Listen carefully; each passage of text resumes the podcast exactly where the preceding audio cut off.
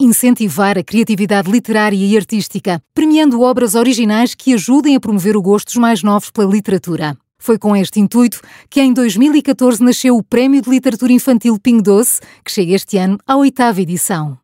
Com sete títulos publicados e 14 novos talentos revelados, entre autores e ilustradores, este prémio insere-se no compromisso do Ping Doce de promover a literacia infanto-juvenil. Neste podcast, que conta com o apoio do Ping Doce, vamos falar com alguns dos jurados da oitava edição deste prémio e com Inês Fonseca Santos, autora de livros infantis.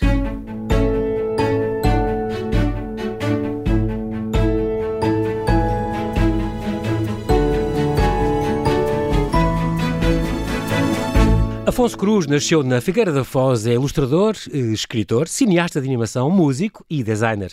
Multipremiado, ele recebeu o Prémio Sociedade Portuguesa de Autores, o Prémio da União Europeia para a Literatura, Grande Prémio de Conde Camilo Castelo Branco, Prémio da Fundação Nacional do Livro Infantil e Juvenil do Brasil e o Prémio Nacional de Ilustração em 2015. São mais de 30 obras que tu publicaste. Afonso, bem-vindo. Os livros estão publicados em, em vários países. Uh, tu começaste, lembras-te do teu, lembras com certeza, do, tu, tu és ainda muito novo, do, do, teu primeiro livro para crianças, que escreveste para crianças. Sim, uh, sim. Um... Como, é que, como é que surgiu essa ideia e que, que gozo é que isso te deu? Bom, um, na realidade eu escrevi dois, basicamente ao mesmo, ao mesmo tempo. Foi A Contradição Humana e Os Livros Devoraram o Meu Pai, ainda que tenham saído em alturas diferentes. O, os Livros Devoraram o Meu Pai saiu antes da Contradição Humana. Uh, na altura e A Contradição Humana, portanto, é um, é um álbum ilustrado, é um livro com relativamente pouco texto. Já Os Livros do Meu Pai é uma, é uma pequena novela para, uhum. para jovens ou para todas as idades, se, se quisermos. Tu escreves também, pegando nisso, tu escreves também muito para, para, para claro, para o público infantil e também para os, para os adultos, para os mais velhos. É um público mais sim, exigente, sim, sim. o público infantil? Uh, e agora deixo... é, mais, é mais difícil, portanto? Uh, é, são dificuldades diferentes, são dificuldades muito uhum. diferentes. Um, porque muito, eu, eu, na verdade evito, evito pensar para quem é que estou a escrever, depois logo se verá o resultado.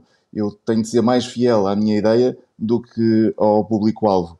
E, e, depois se verá uh, a quem é que servirá com, enquanto, enquanto leitor, quem é que poderá ler, se inclui ou não inclui crianças, se, se por outro lado também exclui pessoas mais velhas, porque acontece muitas vezes que os livros para crianças, eu, eu acho que é infelizmente, porque eles, eles deveriam ser lidos por todos com, uh, com, com, com prazer e, e, e, uhum. e deveriam ser estimulantes para todas as idades. Acontece muitas vezes que os livros são dirigidos para crianças mas deixam de ser interessantes para jovens ou para adultos, o que é uma pena quando isso acontece e que revela alguma coisa também sobre a literatura que se está a fazer. Uhum.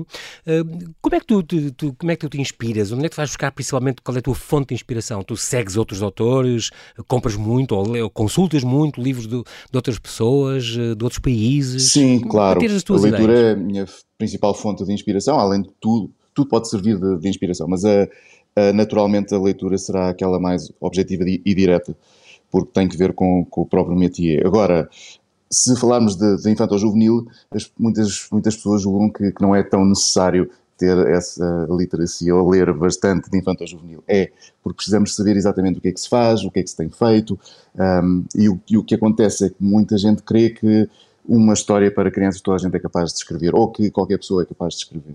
E, e depois verifica-se que caem muitos estereótipos, uh, muitas vezes é uma transposição da, da, de, de, contos orais para, para o papel, sem, sem, qualquer, uh, uh, sem, sem, sem, qualquer artifício literário, e portanto há aqui uma, uma perda muito, muito grande, e, e, o, e o resultado não é, não é grande coisa e por isso é, é, muito importante que, é, para mim é muito importante ler e também acho para aqueles que, que, que querem escrever literatura infantil-juvenil têm de ler, ou devem ler, e, e devem ler também literatura infantil-juvenil.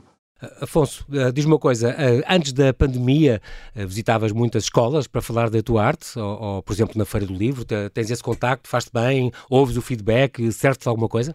Sim, sim.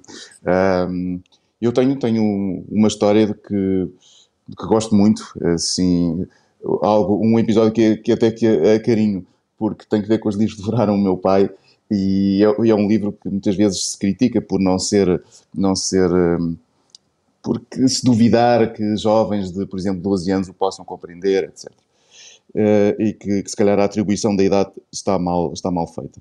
Acontece que a determinada altura um, a mãe de um, de um miúdo de 8 anos, de um leitor de 8 anos, uh, um, mandou uma mensagem e, a dizer que o filho tinha lido os livros do meu pai, tinha adorado e que tinha devorado, tinha devorado. o livro. Portanto, estamos a falar de oito anos, que já não era, não, não era a primeira incrível. vez, mas, mas o mais impressionante foi que ela me disse que ele tinha descoberto um erro. E eu achei que era uma gralha. Mas estamos a falar de um livro que já tinha uh, inúmeras edições, não sei se é na nona, mas por aí, ou a décima, e, e, tinha não sei quantas traduções, e portanto, teoricamente, essas gralhas já tinham todas sido descobertas, ou quase todas eventualmente haveria uma coisita ou outra a corrigir. Mas o, o que ele descobriu não era uma gralha, era uma coisa bastante mais, mais grave, era de facto um erro. Um erro de, de raciocínio, um erro de lógica no, no, no, texto, e eu não poderia ter escrito aquela, aquela frase. Ao ponto de a minha editora e eu termos combinado na altura, pois ela acabou por, por ser despedida e isso não, não, não se efetivou, mas termos decidido que não iríamos corrigir aquilo, mas punhamos uma errata com o nome do leitor o nome deste, deste rapaz de 8 Ah, sim. Boa. Atento, leitor atento. Uh, muito bem. Tu dizes há, há, há dias, uh, contas que estiveste a ler, uh, por exemplo, o Asterix Legionário com, com o teu filho. Um, tu, tu, tu, também estavas a contar esta história do miúdo com 8 anos, também com 7 ou 8 começaste a ler muita banda desenhada, franco-belga, e isso foi um belíssimo incentivo. Afonso, como é que a gente põe? É uma boa ideia de meter o miúdo a ler, por exemplo, a banda desenhada? Como é que se consegue combater esta, esta, esta, toda esta concorrência desleal dos tablets, dos telemóveis, das redes sociais uh, com Sim. leituras, pondo as crianças a ler eu, mais? Eu tenho, eu, tenho, eu tenho a convicção de que uh, não são só os tablets, porque no meu tempo era jogar a bola na rua e seriam outras coisas. Uh, e era a televisão que estupidificava e por aí fora. Tenho a convicção que uh, os tablets dominam a, a, a distração, isto é, uh, agora não, não, não se distraem com, com, outras coisas, enfim, não são só os tablets, são, são os ecrãs, digamos assim, que incluem também as séries e, o, e, os, e as consolas, etc. e, portanto, dominam todo, toda, toda, todo o tipo de entretenimento que antes se, se dividia por, por, uma série de, de, de atividades. Uhum. E, portanto, chamar, chamar uh, e criar novos... Como, poderiam, como podem coexistir, no é, fundo, a leitura com isso? Podem coexistir, porque eles, eu, eu, eu tenho a sensação que não afetam propriamente o tempo de leitura. Quando as pessoas querem mesmo ler, arranjam o seu tempo para ler e fazem. Tanto, que, tanto é que a maior parte dos leitores, um, os leitores uh, já maduros, continuam, usam muito os ecrãs e usam muito os telemóveis, não são só as crianças que o, que o fazem, e continuam a ler. Portanto, o que eu acho é que é difícil, de facto, uh, criar leitores, sempre foi, agora não, não, é, mais, não é mais difícil nem, nem, nem, mais fácil, é preciso, de facto, é conseguir criar esse vínculo entre o leitor e o livro, entre o leitor e a história. É preciso que ele se identifique com personagens, é preciso que ele se identifique com situações. Isso não é muito fácil. A partir do momento em que esse vínculo se cria, esse laço está, foi, foi criado, é tudo, é tudo mais fácil e, e nós temos à, à, à, nossa frente, ou teremos diante de nós um leitor e, e venham os ecrãs que vierem, ele provavelmente nunca deixará os livros. Uhum. Tu és jurado da parte de texto neste prémio literário Pingo Doce, mas também ilustras livros, né? entre os teus mais de 30 livros também tens muitos ilustrados por ti. Uh, Faço-te a mesma esta pergunta, uma, uma, imagem vale por mil palavras ou não? Eu costumo, eu costumo uh, parafrasear o... Uh, agora esqueci-me do, do, nome dele, de um, de um escritor brasileiro, agora de uma branca. Um, o Mil, não, o Milo não, Fernandes. Milo Fernandes. Ah, Milo não, não estamos sim, muito sim. longe. Grande humorista, sim, sim, sim. sim, E que também, que também ilustrava, também desenhava e também escrevia, não é? E ele, duas, dizia, ele dizia: uma imagem vale por mil palavras. Tente dizer isso com uma imagem. E... muito bom. E é muito curioso, porque aqui tem as duas valências, ou seja, há aqui uma, uma. Há determinadas características do texto que só o texto cumpre, e outras que, o, que é, é a imagem que, que pode, pode fazer comunicar. E, portanto, é, é preciso é conhecer as duas e saber quando utilizar uma ou quando utilizar outra. Muito bem. Muito obrigado, Muito Afonso obrigado. Cruz, e desejo-te muita inspiração. Obrigado. Até breve.